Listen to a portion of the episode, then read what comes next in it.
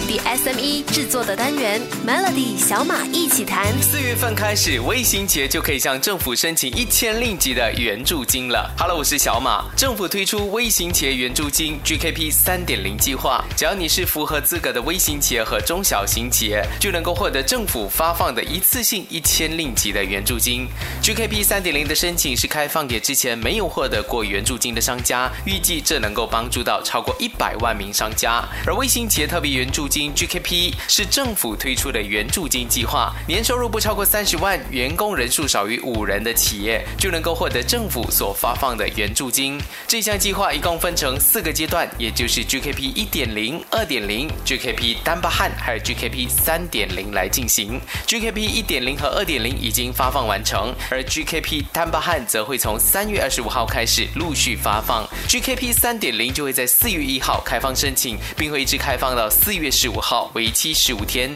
之后预计在六月开始发放。二零二一年二月二十八号之前通过 SSM 或者地方政府注册的微型企业，都符合 GKP 三点零的申请条件。符合资格的业者可以在四月开始浏览这个网站 GKP. dot hustle. dot gov. dot my。我重复 GKP. dot hustle. dot gov. dot my。输入身份证号码和验证码后，系统就会显示你是否符合申请的资格。接着你就可以开始填填写个人资料，并提出申请。而在提出申请的时候呢，一定要确保所填写的银行户头是个人的储蓄或者来往户口。提供企业的银行户口很可能会导致汇款失败。还是要强调一点，如果你之前已经拿到过 GKP 一点零或者 GKP 二点零的拨款，那么你就不符合 GKP 三点零的条件了。这笔援助金数目虽然不大，但是对微型企业来说不无小补。希望这么做能够解决商家的燃眉之急。微型企业有了帮助，那中小型企业可以怎么升级呢？锁定明天的 Melody 小马一起谈。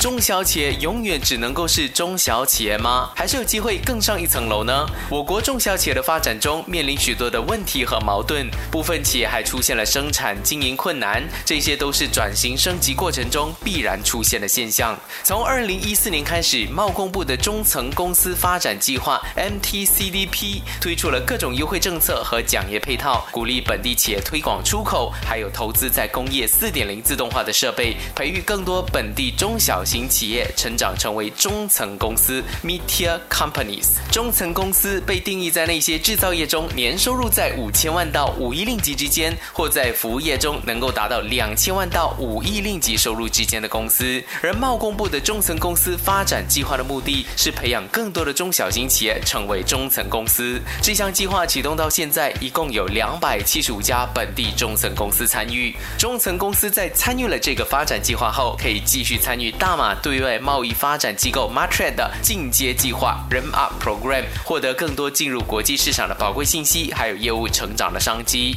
而政府也同意拨出二十五亿令吉，在全国推动中小型的项目，协助基层人民。这些计划将特别给 G1 到 G4 级的承包商，也就是维修因为水灾导致而损坏的公共设施、道路维修、社区福利设施、分层房屋维修，包括更换电梯等等。有好的补助资源，也需要良好的经商环境。明天告诉你，马来西亚是不是一个可以吸引外资的国家来帮助中小企业？锁定明天的 Melody 小马一起谈。一直以来，很多人都认为马来西亚缺乏了吸引力，无法吸引好的外资。但接下来的这份报告，可能要打脸说这些话的人了。渣打银行公布了一份调查报告，这份报告叫做《无国界商商业 （Borderless Business）》。报告中的重点是，欧美企业把马来西亚评为东南亚第二有利于扩充业务的国家。这份调查报告汇集了英国、美国、德国、法国四大国家企业的首席财务员，还有他们的财务总监的意见。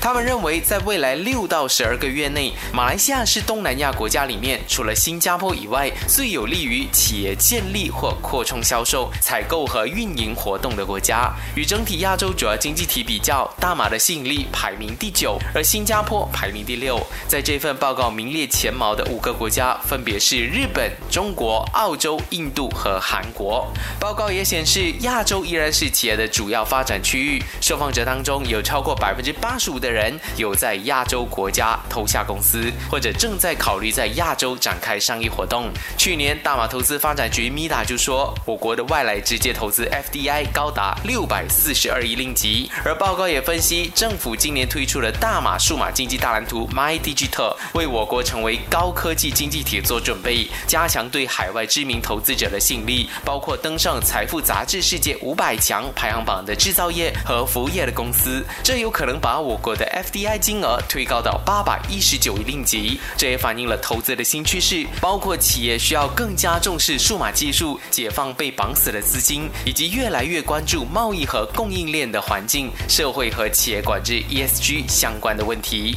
现在要的就是我们如何能够把握这些契机，为自己的生意做好准备，迎接更好的时代来临。明天的小马一起谈，跟你分享在 Facebook 不花钱也能够让你 page 变热闹的方法。锁定 Melody，你有用 Facebook 在经营生意或是宣传自己的品牌吗？每个月平均有二十七四千万人在使用 Facebook，每个粉丝专业平均每天会贴一点五五篇的贴文。如如果你的品牌想要在 Facebook 经营好市场，就需要透过一些方法来提升你的 page 的 organic reach。第一个是有优质的文案哦，这听起来好像理所当然，但是产生好的文案内容，并且遵守 Facebook 的贴文规则，其实不是每个人都做得到的。好的文案要能够吸引粉丝注意，引起共鸣，并且有教育意义的内容，越多粉丝参与互动，organic reach 就会提高。同时，你也需要了解 Facebook 的演算法，Facebook 会透过演算法帮你所发布的 post 进行排名，再决定要让哪一则 post，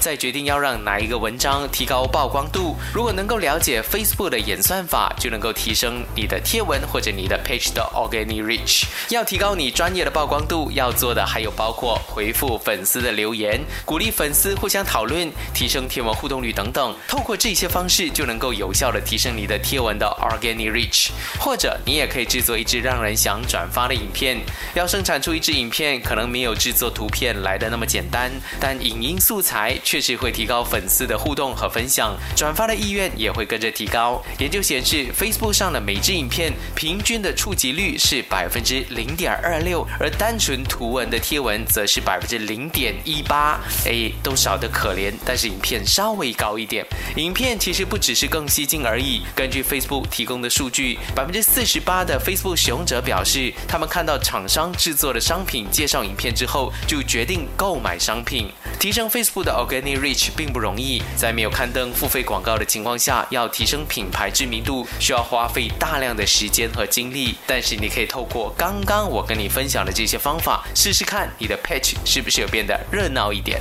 最近我注意到有个调查报告是跟中小企业息息相关。马来西亚中小企业商会 Samanta 在今年一月进行了一项我国中小企业的现况的调查，查结果显示呢，超过一半，百分之五十四的中小企业的销售额在二零二零年受到了负面影响，只有百分之三十的中小企业的销售额在二零二零逆行增长。这实际上呢，已经比预期来得好了，因为一些行业像是医疗设备、电子物流和电子商务，已经从这一次的大流行病中受益。因为疫情对大多数的中小型企业造成了严重破坏，当中旅游、建筑、活动和零售等行业受到直接负面的冲击，一些行业的盈利甚至减少了高达百分之七十以上。而在政府推出的多项措施当中呢，中小企认为工资补贴计划是帮助最大的，受惠的中小企占了百分之七十，而特别援助金 SRF 等等各种的软贷款也发挥了关键作用，帮助资金紧张的中小企业度过了最严峻的封锁期间。有了政府补助和措施，加上一些中小企业的灵活表现，只有百分之十的中小企业在二零二零年裁员，另外只有百分之七的中小企业预计在二零二一年会进一步裁员。调查也指出，考虑到现在依然处在一个非常具有挑战性的环境，还有缓慢的全球疫苗推广计划，大多数的中小企业，也就是百分之七十五认为二零二一年的业务前景处于一般或者不好。百分之六十一的受访者预计到了二零二一年的第四季度才会复苏，那百分之二十八的受访者认为是到二零二二年才会好转。为什么会有这种负面情绪呢？主要是因为我国政策不确定性造成的。虽然疫苗已经推出，而且政府也承诺不会再有 MCO，但这一些政策的推出往往被看作会考虑不周全，或者是随时会有转。这份调查报告不能够反映全部商家的情况，但却能让你去思考现在的商业环境，我们怎么样才能够打破僵局，让企业找到更好的盈利方法。我是小马，想要重听回这个星期的小马一起谈，可以点击 Shortcast 来收听。Melody 小马一起谈，早上十点首播，傍晚六点重播，用两分钟的时间，每天抓住一个新的变化。